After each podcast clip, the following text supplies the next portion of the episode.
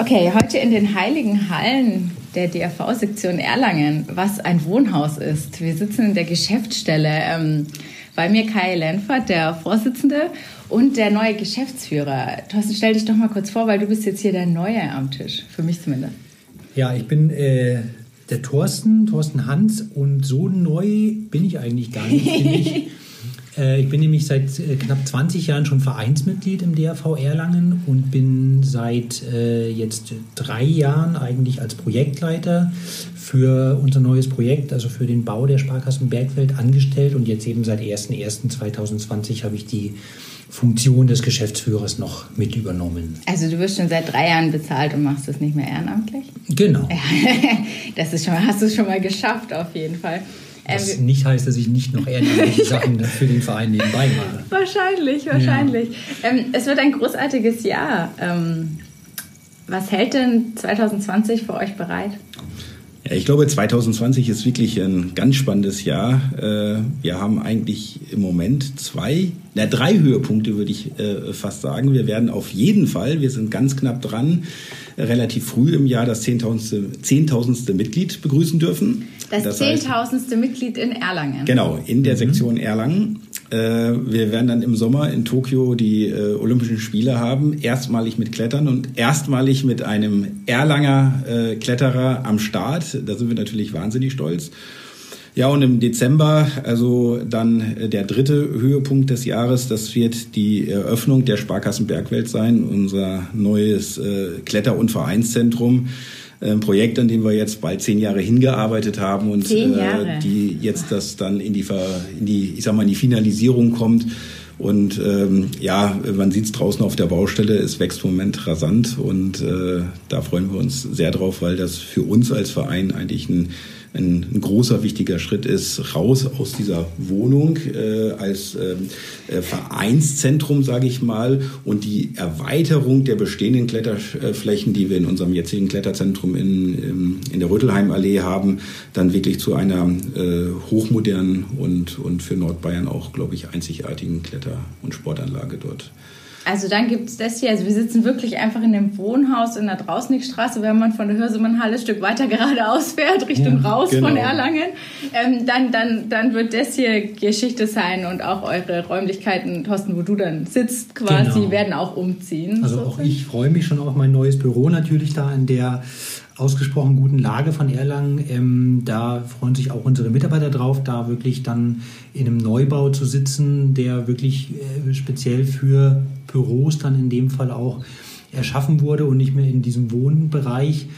Ähm, ich glaube, ein viertes Highlight haben wir noch vergessen. Die Sektion wird 130 Jahre alt auch dieses Ja, Jahr. die Sektion wird auch 130 Jahre alt, wobei das kann wir man da schon das, mal ignorieren ja, bei den vielen wir das ein bisschen jetzt ähm, tatsächlich unter den Tisch fallen lassen werden, weil dieses Jahr so viel auf dem Programm steht, dass wir gesagt haben, wir mhm. müssen so ein bisschen mit unseren Kräften und unseren Ressourcen ja, haushalten. Das auf jeden Fall. Äh, wir werden äh, auf der Erlanger Hütte einmal dazu anstoßen und dann ist das, glaube ich, auch dann damit äh, gut gewesen für dieses ja. Jahr. Aber nochmal zu den äh, Büroräumen ganz kurz zurück. Mhm. Also tatsächlich ist es so, äh, wir haben alle Mitarbeiterinnen und Mitarbeiter mit einbezogen in die gesamte Planungsphase. Wie viel, wie viel gibt es denn? Wir haben insgesamt im Moment so gut 16 Mitarbeiter, äh, die in unterschiedlichen Funktionen, teils in der Verwaltung, teils äh, als äh, Hallenwart jetzt schon tätig sind, also das Betreuen, die Kletteranlage für ähm, Ordnung, Sauberkeit, Sicherheit und so weiter sorgen.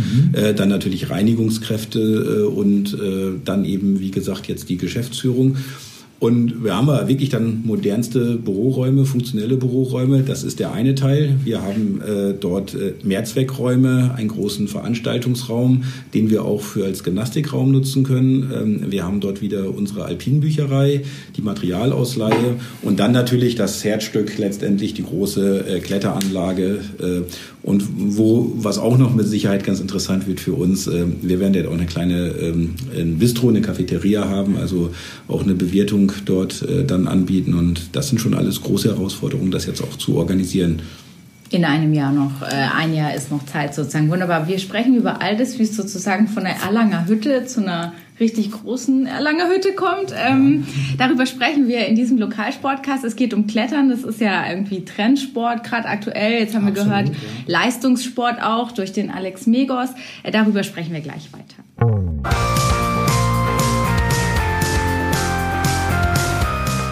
Lokalsportcast. Der Sportpodcast der Erlanger Nachrichten mit Katharina Tonsch und Christoph Benesch. Ja, also von der Erlanger Hütte, ähm, wie muss man sich denn so die Ursprünge vorstellen? Irgendwann sind eure Vorgänger einfach mal, weiß ich nicht, mit dem Rucksack auf Wandertour gegangen, irgendwo anders hin, weil hier gibt es ja keine Berge und haben sich da die Hucke vollgesoffen auf der Hütte, oder? Ja, ganz so war es jetzt nicht. Äh, das ist eigentlich, das ist eigentlich die, ähm, die Geschichte des Alpinismus, wie es sich entwickelt hat. Äh, damals noch gemeinsam der Deutsch-Österreichische Alpenverein. Äh, Ende des 18. Jahrhunderts sind die, sind die Alpen als, als touristisches Gebiet so Zug um Zug erschlossen worden. Zunächst stark ja auch damals durch die Engländer interessanterweise. Mhm. Äh, so Anfang äh, der 90er Jahre äh, des 19. Jahrhunderts sind dann, haben sich dann die Sektionen viele gebildet, wie wir auch ja Ende 1896. Vor 130 vor, Jahren. Vor 130 Jahren. Ähm, und äh, dann hat äh, man sich Arbeitsgebiete damals äh, aufgeteilt in den Alpen tatsächlich, äh, wo dann die einzelnen Direktionen gesagt haben, dieses Gebiet würden sie erschließen. Einmal was das ganze Thema Wege und ähm, äh, Wegebau, Wegeerschließung angeht, aber auch mit Errichtung alpiner Schutzhütten. Äh, das Arbeitsgebiet, was sich die Sektion Erlangen unter dem damaligen Vorsitzenden rausgesucht hat, war eben oberhalb von Umhausen ähm, das vordere Ötztal. Und ja, da ist dann 1930, 31 erst ein Grundstück gekauft worden und dann mit Mauleseln die Materialien hochgebracht worden und dort die Erlanger Hütte errichtet worden. Und die gibt es immer noch und da fahrt ihr immer hin? Die gibt es immer noch, genau. Da fahren wir jedes Jahr hin. Wir haben auch einen Referenten, der die Hütte quasi bei uns ehrenamtlich betreut.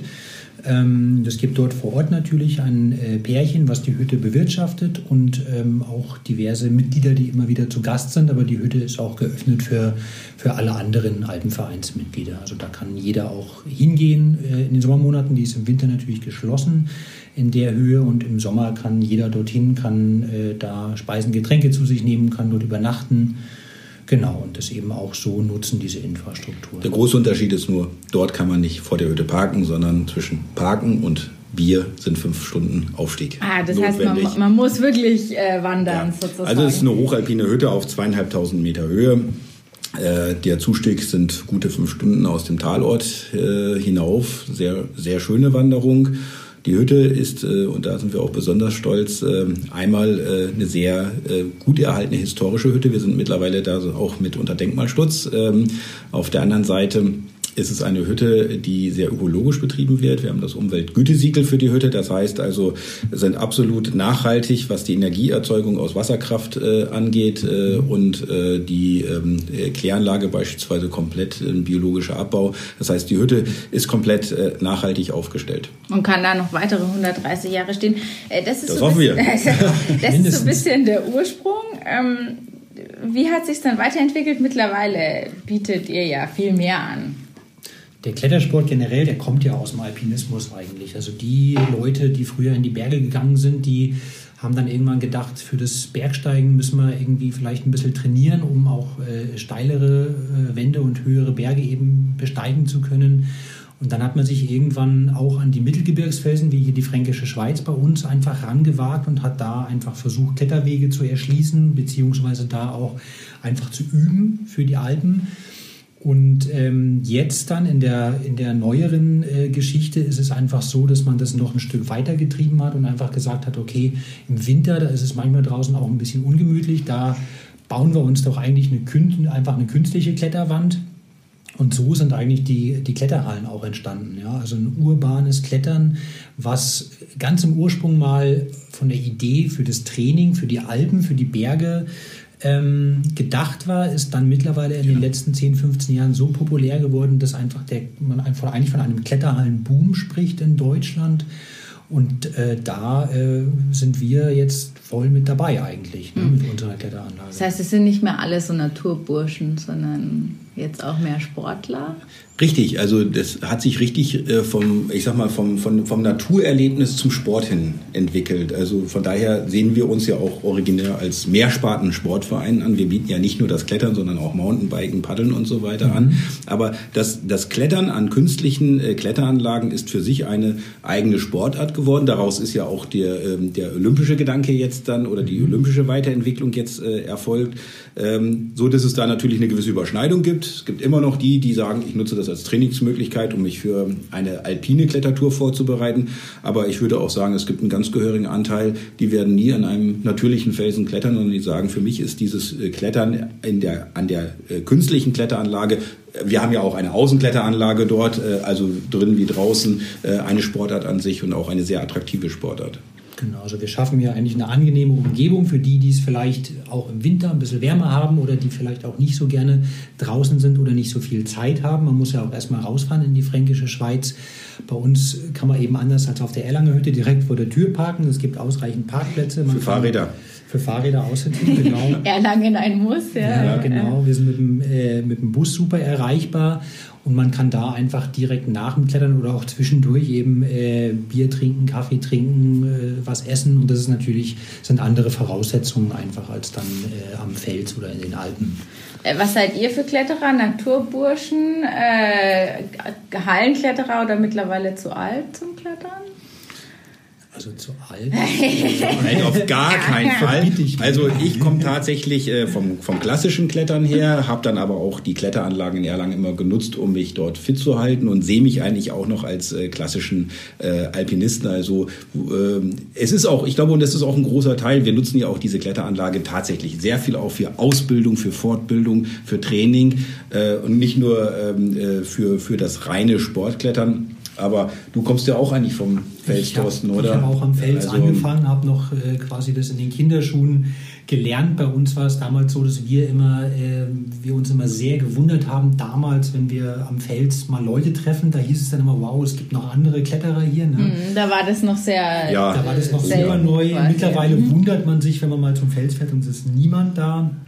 Aber auch wir äh, nutzen dann hier diese, diese Umgebung einfach von einer künstlichen Kletteranlage. Da ist es angenehm. Das ist schon ein bisschen weniger Abenteuer, aber man muss sich auch um weniger Sachen Gedanken machen. Ne? Es ist alles da, was man braucht. Man muss theoretisch nichts mitnehmen. Man kann einfach hingehen äh, und kann losklettern. Und draußen muss man sich eben schon viel, viel mehr Gedanken machen. Ich persönlich bin schon lieber draußen, aber es ist schon auch so, wenn man eben jetzt nach Feierabend nicht viel Zeit hat oder einfach auch von der Arbeit platt ist, dass man da ganz ja. gemütlich in wirklich angenehmer Umgebung einfach ein bisschen seinem Lieblingssport auch nachgehen kann. Hm. Ist Klettern denn gut? Also so für Körper, Geist und Seele. Mittlerweile muss man ja Sportarten hinterfragen oder ob die den Körper nicht komplett kaputt machen nach fünf Jahren. Absolut. Also Klettern ist mittlerweile auch anerkannte Gesundheitssportart, wird teilweise von der Krankenkasse gefördert. Also es gibt Förderprogramme, wird äh, in vielen Bereichen auch ähm, tatsächlich äh, genutzt, um eben mit mit Patienten oder auch mit äh, Menschen, die irgendwelche Störungen haben, eben zu arbeiten. Also es ist tatsächlich so, dass Klettern nicht mehr nur Freizeitsport, sondern auch Gesundheitssport ist. Von der vom, vom Risiko her gesehen ganz aktuell gerade durch die Presse gegangen.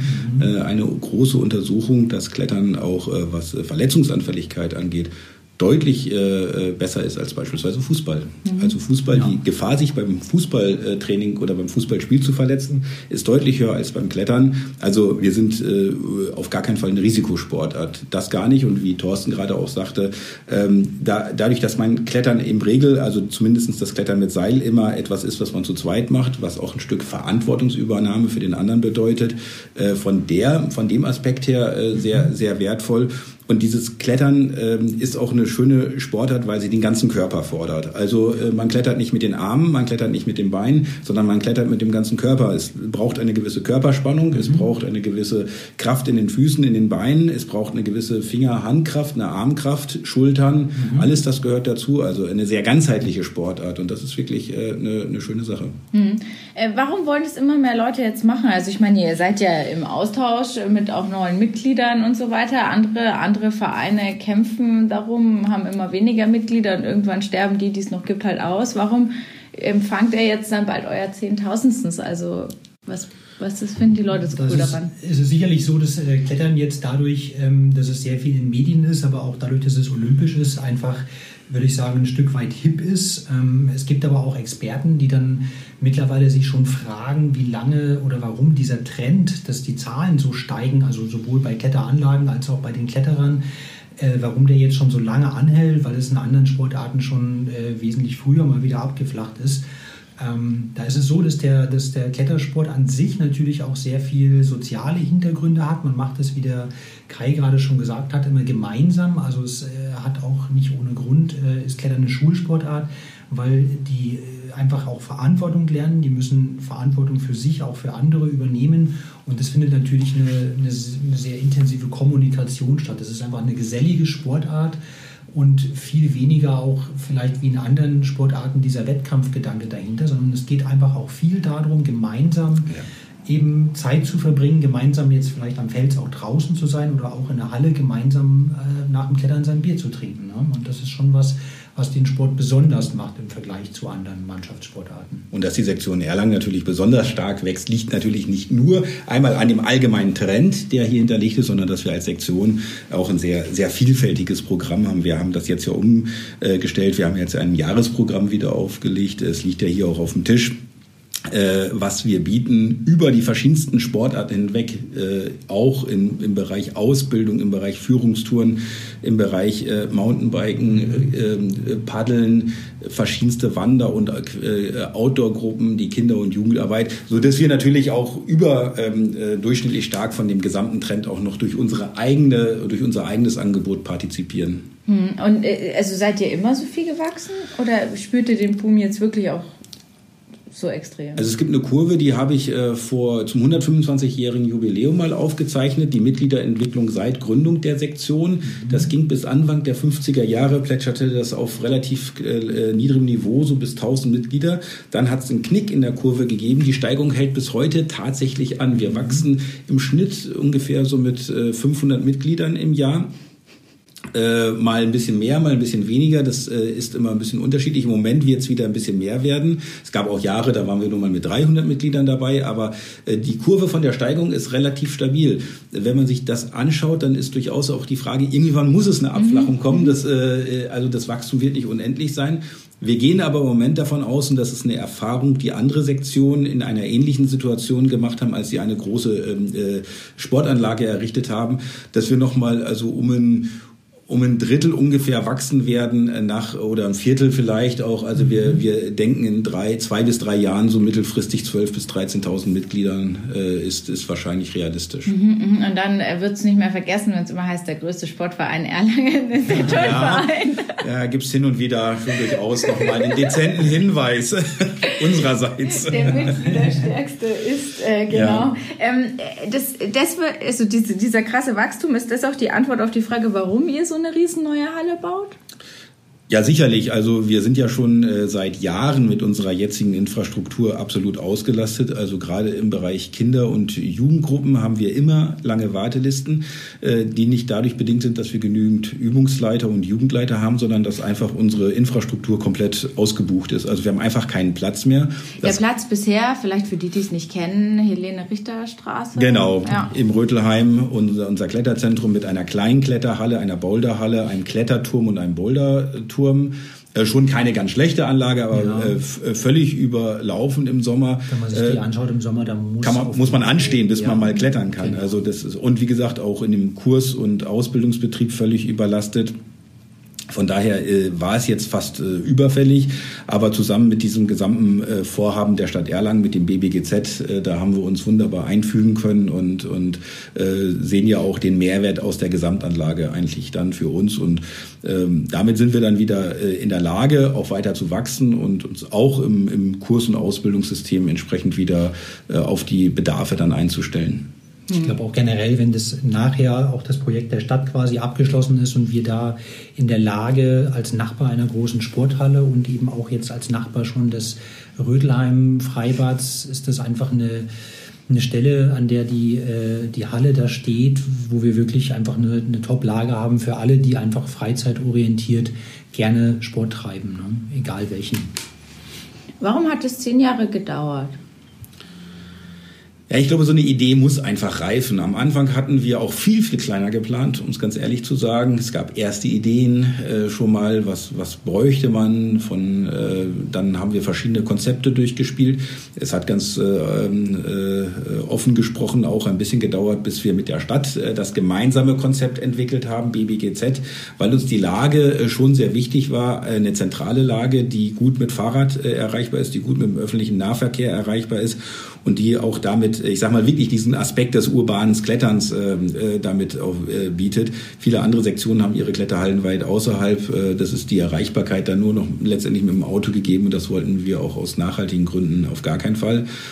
Ja, und dann, dann ist man soweit, dann fängt man an zu planen. Äh, dann haben wir Arbeitsgruppen gebildet. Wir sind jetzt ja auch noch viel äh, da mit ehrenamtlicher Unterstützung unterwegs. Und da hat man manchmal natürlich auch nicht so äh, die Möglichkeit, jetzt zu sagen, jetzt muss das sofort stattfinden, sondern das sind einzelne Schritte. Und am Ende, glaube ich, wenn man sich das jetzt anschaut, was entsteht, waren die zehn Jahre vielleicht lang. Nicht unüblich, wenn ich andere mhm. Kletterhallenprojekte anschaue, ähm, aber auch sinnvoll genutzt. Und das Ergebnis, glaube ich, kann sich sehen lassen.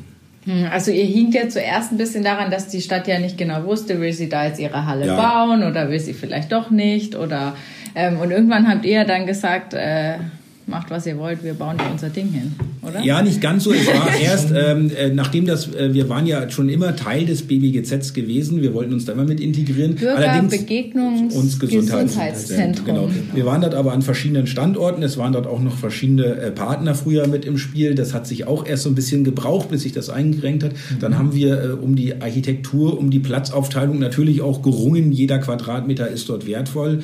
Auch die Ausrichtung, weil wir haben natürlich mit unserem, mit unserer Kletteranlage etwas andere Bedürfnisse wieder als äh, die Sporthalle, die dort errichtet wird oder dann auch das Familienzentrum, was hinten dran ist. Und das musste sich auch finden. Da waren durchaus etliche intensive Diskussionen in verschiedenen Lenkungsgruppen, die dort äh, stattgefunden haben mit unterschiedlichen Interessenlagen. Aber zum Ende äh, haben wir es wirklich wunderbar geschafft, das zusammenzuführen. Also ich bin wirklich äh, da, da sehr, sehr positiv und wenn man sich äh, die ähm, äh, 3D-Ansichten, mehr gibt es ja im Moment noch nicht, der Gesamtanlage so anschaut. Äh, das ist ein, ein absolut abgestimmtes Konzept über alle drei ähm, äh, Abschnitte hinweg.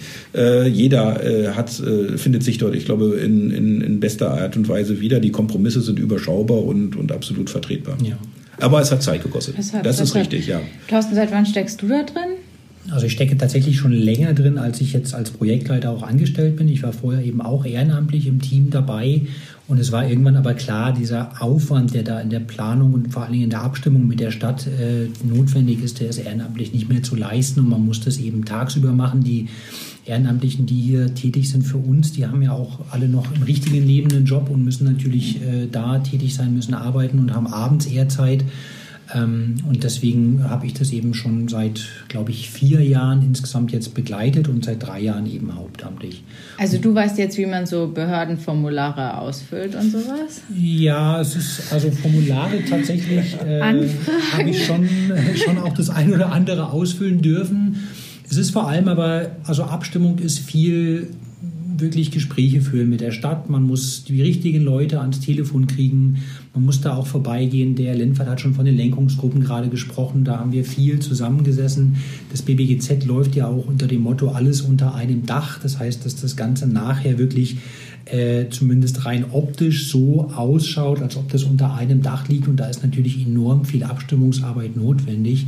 Ähm, ja, und da gehört nicht nur das Ausfüllen von Formularen, da muss man auch die eine oder andere Idee haben, muss eben auch mal vielleicht äh, kurz sich an der richtigen Stelle zum richtigen Zeitpunkt melden und äh, sagen, jetzt hätte ich hier noch eine Idee für den einen oder anderen Quadratmeter. Also wirklich auch schauen, dass man natürlich die eigenen Interessen, also die der Sektion Erlangen, da richtig vertritt.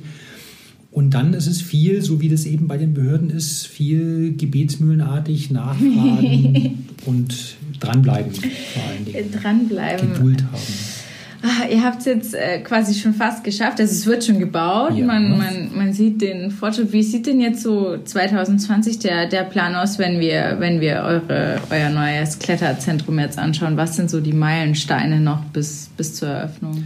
Wir hatten ja äh, den Spatenstich bereits im letzten Jahr am, im September. Wir haben jetzt äh, Anfang April dann das Richtfest geplant. Da wird es also so sein, dass quasi der Rohbau in den Teilen äh, der äh, Halle jetzt soweit steht. Dann wird es im Sommer so sein, dass man dann in den Sommerferien wahrscheinlich hier schon die Kletterwände mal bewundern kann. Die werden dann da so im August, September gebaut werden. Und eigentlich das absolute Highlight wird dann die Eröffnung im Dezember sein. Am 14. Dezember. So steht es bei uns im Bauplan drin. Oh. Also ob das wirklich der 14. Dezember wird. Im Moment sind wir gut auf Kurs, das ist ah, richtig. Okay. Und, äh, auf jeden Fall ein Weihnachtsgeschenk. Äh, ja, das, ist ah, Für alle Kletterer. Also, äh, wie teuer ist denn so ein Weihnachtsgeschenk und wie finanziert man das? Oder hat man, schwimmt man in Geld mit 10.000 Mitgliedern? Ja, leider nicht ganz. äh, natürlich haben wir über die letzten Jahre gespart. Das ist mhm. ganz klar. Also wir haben hier Rücklagen gebildet, weil wir ja das äh, Projekt immer vor Augen hatten. Äh, das ist auch ein ein schöner Anteil, den wir da selber reinbringen äh, können. Wir haben ja letztes Jahr, und da sind wir auch sehr stolz, äh, ein, ein Finanzierungsinstrument genutzt, äh, das nennt sich äh, Mitgliederdarlehen. Wir haben unsere Mitglieder gebeten, uns eine gewisse Summe zur Verfügung zu stellen, freier Wahl.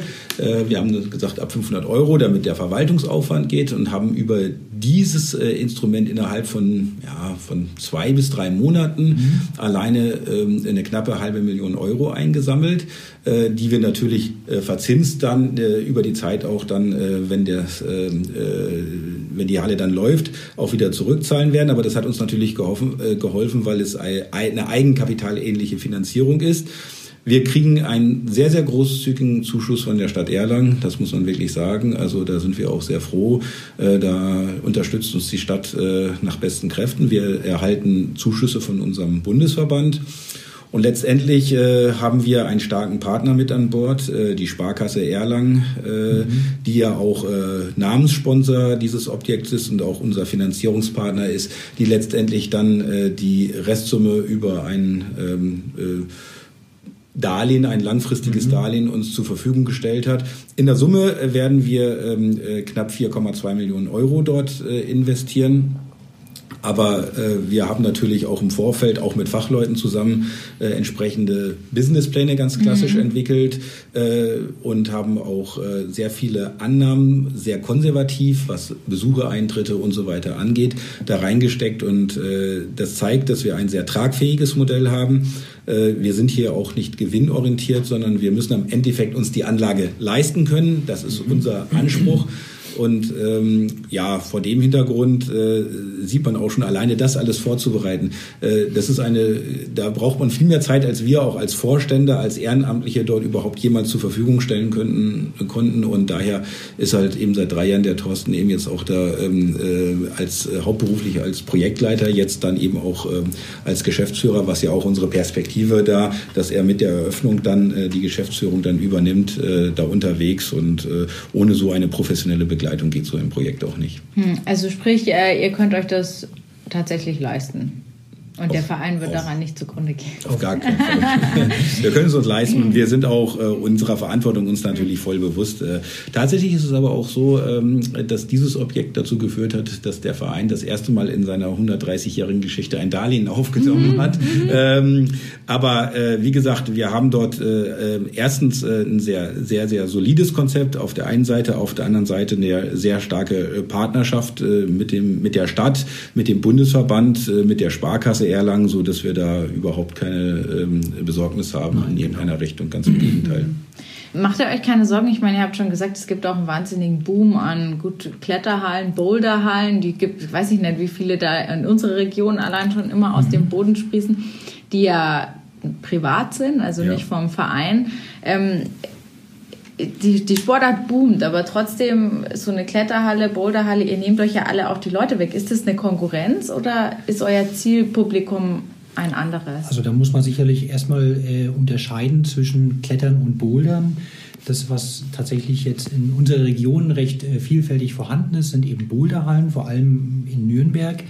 Ähm, das, was wir jetzt hier bauen, ist erstmal schwerpunktmäßig eine Kletterhalle. Und das ist was, was in der Region tatsächlich vernachlässigt ist aus unserer Sicht. Hat sicherlich auch den Hintergrund, dass so eine Kletteranlage nochmal wesentlich teurer ist, weil mal ganz einfach gesprochen die Wände viel, viel höher sind als in der Boulderhalle. Also zum, zum Vergleich, Bouldern ist ja quasi Klettern in Absprung. In Absprung also ohne Seil, ohne, ohne Sicherung. Vier Meter, Pi ja. mal Daumen. Ne? Und das, was wir da haben, ist bis zu 17 Meter hoch, also schon nochmal eine, eine ganz andere Kategorie. Kostet einfach mehr Geld, aber äh, die zehn Jahre Planung, die haben ja ihre Ursache zum Teil auch einfach in der Findung eines passenden Grundstücks und auch das ist natürlich enorm schwierig hier in der Region. Ja. Ansonsten, wie gesagt, haben wir auch mit den Boulderhallen in der Region natürlich eine, eine sehr gute Beziehung, äh, sei es mit den Blockhelden jetzt hier in, in ähm, äh, Dexendorf. Äh, noch in Dexendorf. Noch in Dexendorf, ja, dann in Mörendorf ne? oder Bubenreuth sogar, ja. genau. Ähm, äh, eigentlich ergänzen wir uns da und eigentlich muss man auch sagen, jeder Klettermeter mehr äh, sind, äh, hilft dazu, diese Sportart auch wirklich weiterzuentwickeln. Und wir sehen noch viel Potenzial. Und wie der Thorsten es gerade so schon ausgeführt hat, wir ergänzen uns dann in, in eine ganz gute äh, Art und Weise. Wir sind ja auch in Gesprächen äh, mit, mit den anderen Kletterhallen äh, in, in Kooperation. Wie können wir uns ergänzen? Was können wir zusammen machen? Wo grenzen wir uns ab? Und eins muss man auch ganz klar sagen, wir sind keine kommerzielle Kletterhalle. Wir sind eine Vereinsanlage und das das äh, werden wir auch bleiben. Äh, da stehen auch die Vereinszwecke und die Vereinsbedürfnisse absolut im Vordergrund, ähm, im, Gegensatz zu einer kommerziellen Kletterhalle. Bei uns ist das Thema Jugend- und Kinderarbeit sehr wichtig, das Thema Ausbildung ähm, und, und Training. Natürlich auch der Breitensport, keine Frage. Aber damit haben wir äh, eine andere Zielsetzung, eine andere, ein anderes Zielpublikum. Und wie gesagt, das ergänzt sich dann mit den Boulderhallen eigentlich sehr gut in der Gegend. Und dadurch hat einer der bei uns oder in der Boulderhalle mal vielleicht auch reingeschnuppert hat, dann sagt, ich möchte aber auch mal am Seil klettern, der mhm. hat dann eben die Möglichkeit, mal dort anzufangen oder wer bei uns mal einen ersten Kurs gemacht hat und sagt, okay, ich bin in den Klettersport etwas jetzt mal reingekommen über äh, den, äh, über den Alpenverein, mhm. geht dann auch mit Sicherheit in die anderen Hallen rein. Von daher befruchten wir uns und, und sind nicht im, im, im Wettbewerb um den einzelnen Kletterer. Ja. Und man kann immer, also man muss Vereinsmitglied sein, um dort bei euch klettern zu können? Muss man nicht. Also wir öffnen jetzt hier auch schon die Tore für äh, alle, die einfach Interesse haben, den Sport mal auszuprobieren und da sich eben auch zu betätigen. Aber es ist schon so, dass wir die Halle vornehmlich für unsere Vereinsmitglieder bauen. Das heißt, dass die natürlich auch da äh, wesentlich weniger Eintritt zahlen als jetzt jemand, der eben nur mal vorbeikommt, um da reinzuschnuppern. Und auch die Kursangebote, die es in dem Bereich von uns gibt, die sind natürlich für unsere Mitglieder vorwiegend da. also da muss man oder sollte man dann Mitglied werden, um diese Kursangebote auch wahrnehmen zu können. Wir werden sicherlich auch breitensportliche Kurse machen zum Einstieg, mhm. die wir jetzt ja auch schon anbieten. Aber letztendlich ist ja. natürlich auch unsere Intention, mhm. äh, wir möchten damit auch Mitglieder gewinnen, mhm. natürlich. Ne? Also ja. äh, das ist, äh, wird von den Mitgliedern finanziert und äh, daher ist es auch klar, dass es die Zielsetzung sind unsere oder genau. die Zielgruppe sind unsere Mitglieder. Mhm. Von Mitgliedern für die Mitglieder. Mhm. Äh, guter Sprung jetzt vielleicht zum, zum absoluten Leistungssport, sage ich mal. Ähm, Alexander Migos ist, weiß ich nicht, gerade der beste Kletterer Deutschlands. Kann man jetzt einfach mal so sagen, weil er der Erste war, der sich für Olympia qualifiziert hat. Naja, war einer der Besten auf jeden Fall. Ich habe mal mit seinen Trainern gesprochen, die haben gemeint, ähm, ja, er ist noch Teil eures Vereins, aber trainieren tut er hier eigentlich schon lange nicht mehr, weil es die Voraussetzungen dafür einfach irgendwann gar nicht mehr gab. Ähm, Richtig. Äh, jetzt gar nicht einmal so in Bezug auf die Person an sich, aber hattet ihr vorher einfach auch nicht die Voraussetzungen, um so richtig Leistungssport fördern zu können? Und habt ihr sie jetzt? Ja, ich denke ein Stück weit schon. Also man sieht das ja schon, äh, ähm, dass Leistungssport Klettern, Wettkampfklettern besteht ja aus drei Disziplinen aktuell, aus dem äh, ganz normalen Seilklettern, Lead, dem Bouldern und dem Speedklettern. Verhasst, und wir haben, verhasst. Ja, äh, bei manchen verhasst, manche lieben es. Äh, es ist jetzt aber im Moment einfach eben so. Und wir haben ja auch schon traditionell immer eine sehr starke Wettkampftruppe gehabt, auch über die Jahre hinweg, auch äh, vor Alexander äh, schon mit wirklich sehr herausragenden Klettern, äh, Kletterern aus Erlangen immer mhm. geglänzt. Äh, sei es ein Guido Köstermeier, äh, der schon auch schon als Weltcupsieger ja vor vielen Jahren unterwegs war. Mittlerweile ist es aber so, wir, wir merken das auch an unserer Jugend, wir haben nicht mehr die richtigen Voraussetzungen gehabt die letzten Jahre, um wirklich auch äh, die, äh, die Kinder und Jugendlichen, unsere Leistungssportler den, mit den Trainingsmöglichkeiten so auszustatten, dass sie äh, äh da überregional ähm, äh, konkurrenzfähig sind. Äh, vor dem Hintergrund haben wir natürlich auch diese Halle ein Stück weit konzipiert. Wir werden äh, ähm, für das Liedklettern eben die entsprechenden Normen ähm, Speedbahnen äh, dort einrichten. Das heißt also, wir können dort im Prinzip äh, eine olympische Disziplin äh, anbieten. Also das ist äh, genau dieser internationale Standard, den wir haben werden. Wir werden fürs ähm, äh, Leadklettern auch die entsprechenden Voraussetzungen haben. Fürs Bouldern haben wir sie jetzt direkt noch nicht. Äh, hier ist aber ja eben die Ergänzung durch die Boulderhallen in der Umgebung äh, äh dann schon da, dass man, sag ich mal, im, in Erlangen oder in, im näheren Umkreis von Erlangen äh, die Möglichkeit hat, äh, sich im Prinzip dann ab äh, Dezember diesen Jahres auf Olympische Spiele vorzubereiten, mhm. was wir eben definitiv nicht hatten. Und wir hoffen natürlich, dass äh, sowohl der Alexander bei uns die ein oder andere Trainingseinheit mehr dann macht. Ich meine, der, äh, der sowohl der Nationalkader als auch der Bayern-Kader äh, warten nur auf solche Trainingseinrichtungen. Gerade in Bayern werden wir auch da äh, äh hier im nordbayerischen Raum eine große Lücke äh, dann äh, endlich füllen. Und ja, aber auch für die Nachwuchsarbeit, äh, die ja bei uns auch äh, stark ist, haben wir dann endlich äh, wirklich vernünftige Möglichkeiten. Ich hatte ja äh, die, das, das Glück, äh, kann man vielleicht sagen, im Rahmen meiner ehrenamtlichen Tätigkeit den Alex auch zu trainieren, noch äh, vor ganz vielen Jahren. Und damals ging es bei uns in der Boulderhalle noch, in der kleinen, die wir jetzt auch haben.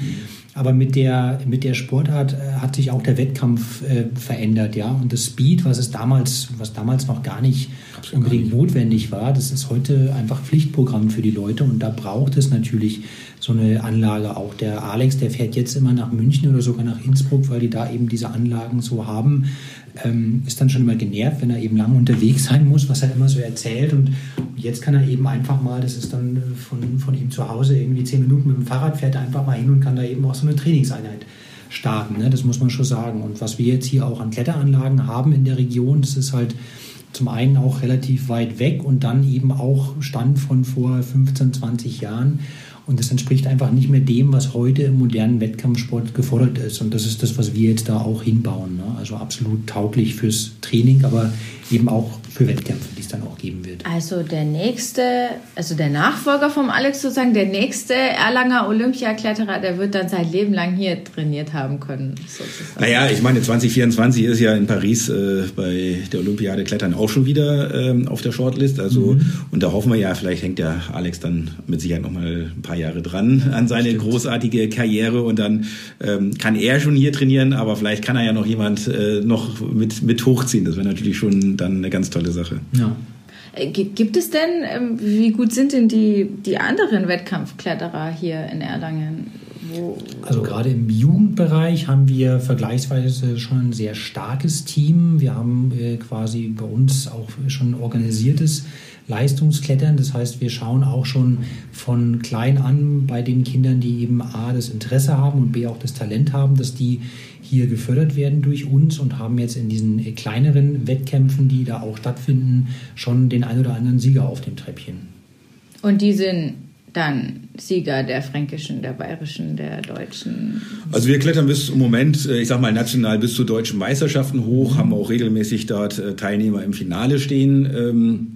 Aber natürlich auch dort ist unser Anspruch weiter zu wachsen und äh, auch mal den ein oder anderen Titel mehr zu holen. Ähm, wir haben immer wieder äh, was dabei, aber es scheitert einfach im Moment auch ein, einfach an unserer Infrastruktur. Das muss man ganz klar sagen. Äh, aktuell können wir nicht die Trainingsbedingungen äh, äh, liefern und wir können mit äh, acht bis zwölfjährigen Kindern nicht äh, abends nach München fahren, um dort mal Speed zu trainieren. Ja. Äh, das ist für uns die nächste Möglichkeit hier.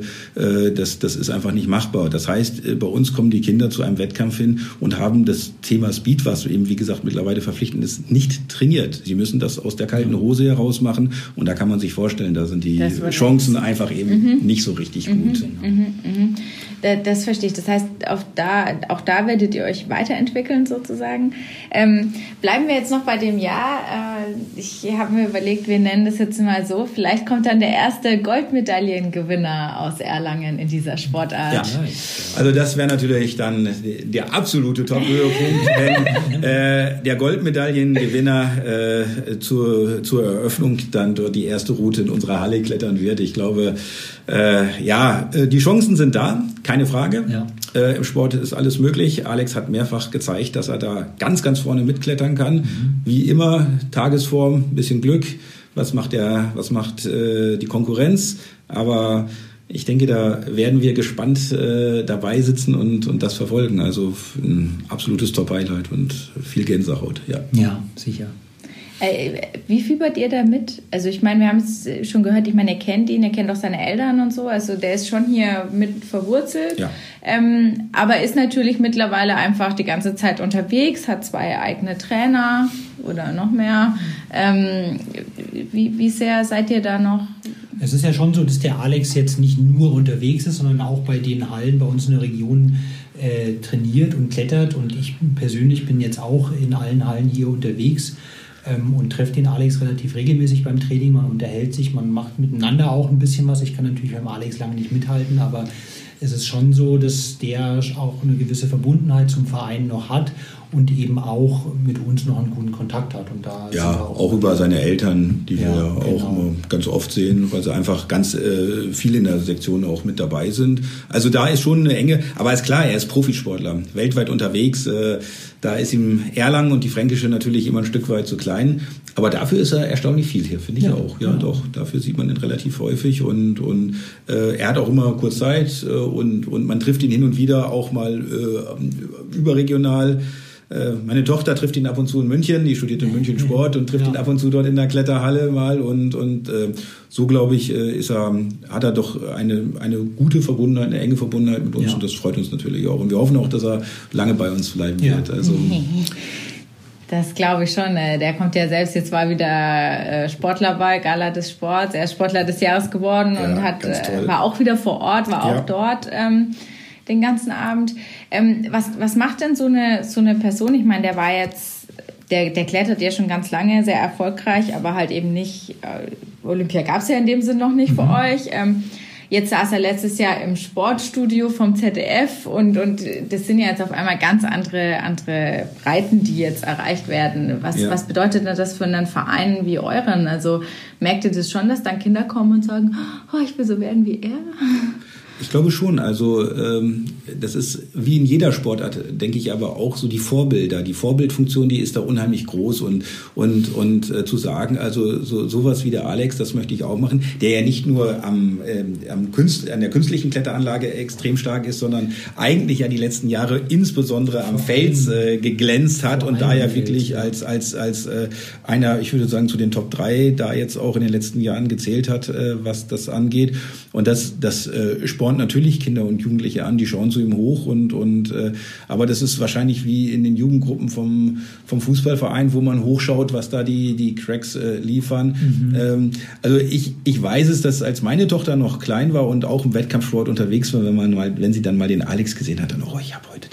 Oder sie hat mal mit ihm dann, der war in der gleichen Halle zum Klettern. Das war dann immer schon was ganz Tolles. Das wurde dann abends gleich erzählt und, und äh, das ist dann natürlich schon äh, was, was äh, dann Kinder motiviert und, und anspornt. Das ist natürlich absolut medienwirksam auch. Ne? Wenn auch, da jemand ja. äh, aus ja. der eigenen Stadt auch kommt, müssen wir überlegen, ob wir nicht auch vielleicht äh, veröffentlichen, wann der Alex bei uns trainiert in der Halle, dass dann die Besucherzahlen vielleicht steigen zu den ja genau Zeiten, ne? so, das ist dann ist vielleicht eine gute Motivation. Meet and Climb bis Alex. Ne? Ja. Ganz neue Formate, die sich da entwickeln. Ja, richtig. Aber wir freuen uns natürlich da auch in Zukunft, wenn wir den Alex auch noch mal ein bisschen mehr einbinden können im Rahmen des, äh, des neuen Kletter- und Vereinszentrums, wenn der einfach präsenter äh, ist oder wenn er präsent ist, da eben auch vielleicht den einen oder anderen Vortrag mal hält. Das macht er ja auch einfach über seine Kletterkarriere und ja. das stellen wir uns schon auch so vor, dass er da das eine oder andere Mal zu Gast ist. Ähm, also äh, genau, dann äh, wieder zurück zum Kletterzentrum.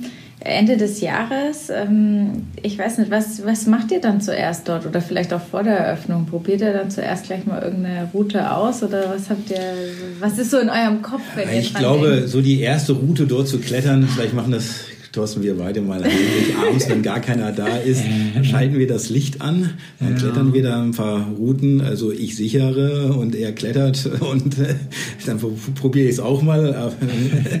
und hinterher werden wir das erste Weißbier dort in der Kletterhalle ganz gemütlich trinken und uns einfach, glaube ich, äh, narrisch freuen über das, was da dann vorhanden ist. Aber äh, nee, also ich glaube, die Eröffnung wird bestimmt schon mal ein ganz tolles Ereignis. Und danach äh, sind wir, geht's dann auch mit Volldampf los. Also viel Zeit zum Feiern bleibt dann wahrscheinlich mhm. nicht. Ähm, wir rechnen von, vom ersten Tag an mit, mit äh, sehr starker Nachfrage. Äh, das heißt also, bis dorthin müssen alle Prozesse eingespielt sein, äh, vom Kassensystem über äh, die Betreuung vor Ort, die Gastronomie. Und äh, dann ist so ein Jahr ja immer schnell rum. Und, und vor dem Hintergrund äh, werden wir aber die ersten Klettermeter heimlich vor der Eröffnung da durchaus genießen. Und dann geht es dann aber auch an die Öffentlichkeit. Und dann also ich, ich will ja auf jeden Fall auch die erste Route mal schrauben, bevor die da Stimmt, du, geklettert wird. Ja, ne? du machst dann für mich was rein. Das, ist, genau, das ist mein Ziel. Und ähm, dann ist es natürlich super. Also es gilt jetzt da wirklich ein Team aufzubauen. Was das schafft man nicht alleine. Das schaffen wir auch nicht mit ehrenamtlicher Unterstützung. Ähm, das schaffen wir auch nicht mit dem Personal, was wir haben. Das heißt, wir müssen da auf jeden Fall noch wachsen. Und für mich ist es dann eigentlich das, das Wichtigste und dann gleichzeitig auch das Schönste, wenn wir da ein Team haben und der Laden einfach auch läuft, so dass alle, die da kommen, einfach äh, das genießen können, dass die sagen, hey, das ist ein super Service, das ist ein tolles Angebot, was ihr habt. Und das ist für mich dann eigentlich das Ziel, dass das wirklich rund läuft. Ja, das wird sicherlich am Anfang äh, ein oder, äh, an der einen oder anderen Ecke ein bisschen haken. Ähm, aber da haben wir, denke ich, auch viel Erfahrung bei uns in den Teams drin. Ähm, und das kriegen wir hin, glaube ich, dass wir da wirklich was, was bieten können, was einfach eine nette Atmosphäre hat mit einem, mit einem runden Ablauf für alle. Äh, also sprich, ähm, du freust dich auch dann auch einfach die, auf die Leute, die mit dir dort arbeiten. Ja, absolut. Also ich freue mich auf die Leute, die mit mir arbeiten, aber ich bin auch jemand, der dann gerne mal äh, ich war in den letzten Jahren viel in Kletterhallen unterwegs und ich freue mich immer, wenn man dann sieht, dass die Leute da auch einfach äh, sich wohlfühlen, dass die Spaß haben. Ich habe früher selber viele Routen geschraubt. Ich freue mich immer, wenn ich den Leuten zuschauen kann, wenn ich sehe, hey, die klettern Wie da schwer hoch. sie sich tun. Nein, umgekehrt, umgekehrt. Ich freue mich, wenn die Leute einfach Spaß haben ne, und das genießen. Ja? Da, ähm, also das ist wirklich was, was auch eine Art Belohnung ist, wenn man da äh, drin sitzt und sieht, derjenige, der, der hat da Spaß, der hat Freude, der fühlt sich auch wohl. Ne? Es ist auch schön, wir bauen ja da eben nicht nur eine Kletterhalle, sondern auch dieses, dieses Bistro, diese Gastronomie, wenn die Leute auch sagen, hey, ich bin hier gerne, ich komme gerne her, es ist gemütlich bei euch. Die sollen auch gerne in die neue Geschäftsstelle kommen, nicht nur die neuen Mitglieder, auch die, die es werden wollen, weil wir da einfach was hinstellen, was für alle wirklich attraktiv, gemütlich und mit einer tollen Atmosphäre wirklich einen, einen, netten Platz bietet. Genau, ich glaube, da müssen wir aufpassen, dass wir das auch nochmal ganz wesentlich erwähnen. Es ist ja nicht nur eine Kletterhalle, es ist ein Kletter- und Vereinszentrum. Mhm. Wir haben bald 10.000 Mitglieder und mitnichten klettern ja alle. Aber wir haben dort eben, wie gesagt, auch für unsere Mitglieder erstmal vom Mitgliederservice her äh, eine ganz andere Möglichkeit.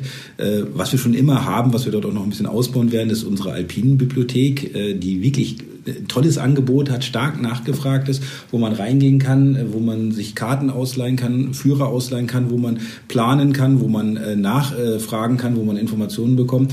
Äh, wir haben dort eine Materialausleihe dann auch für unsere Mitglieder, wo man dann, wenn man in einen Kurs bucht, das erste Mal beispielsweise eine Schnee, ein Schneetouren ähm, äh, Schneeschuhtour äh, bucht, äh, dort die Schneeschuhe sich erstmal ausleihen kann, das nicht sofort kaufen muss. Mhm. Das sind alles Services, die wir auch unseren Mitgliedern bieten. Wir haben dort regelmäßige Vortragsveranstaltungen, die wir jetzt auch schon haben, die wir dort dann äh, natürlich mhm. konzentrieren werden. Wir werden auch darüber hinaus Angebote äh, im, im äh, Kinder- und Jugendbereich haben. Das heißt also, das ist nicht nur diese Beschränkung auf die Sportanlage, sondern das Zentrum unseres Vereinslebens hier mitten in Erlangen. Und das, das ist uns auch ganz wichtig und so haben wir auch immer geplant. Dafür haben wir auch ein bisschen mehr Geld eben in die Hand genommen als nur für einen kleinen reinen Kletterturm.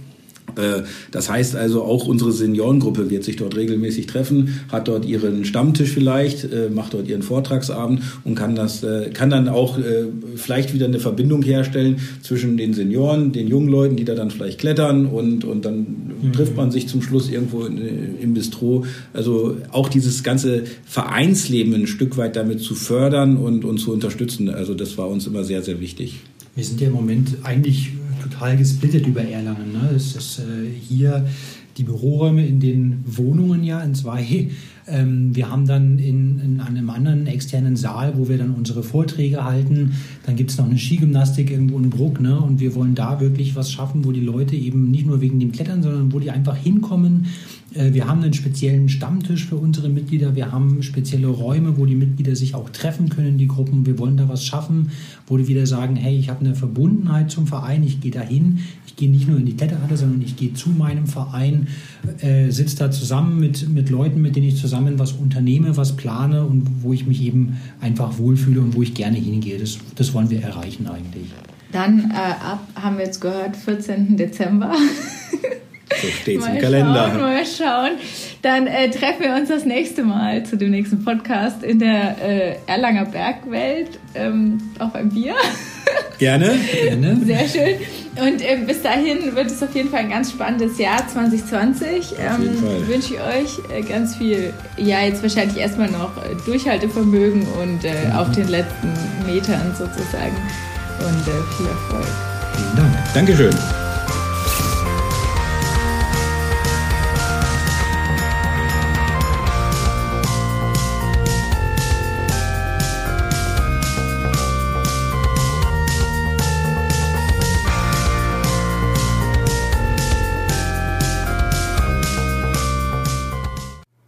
Mehr bei uns im Netz auf nordbayern.de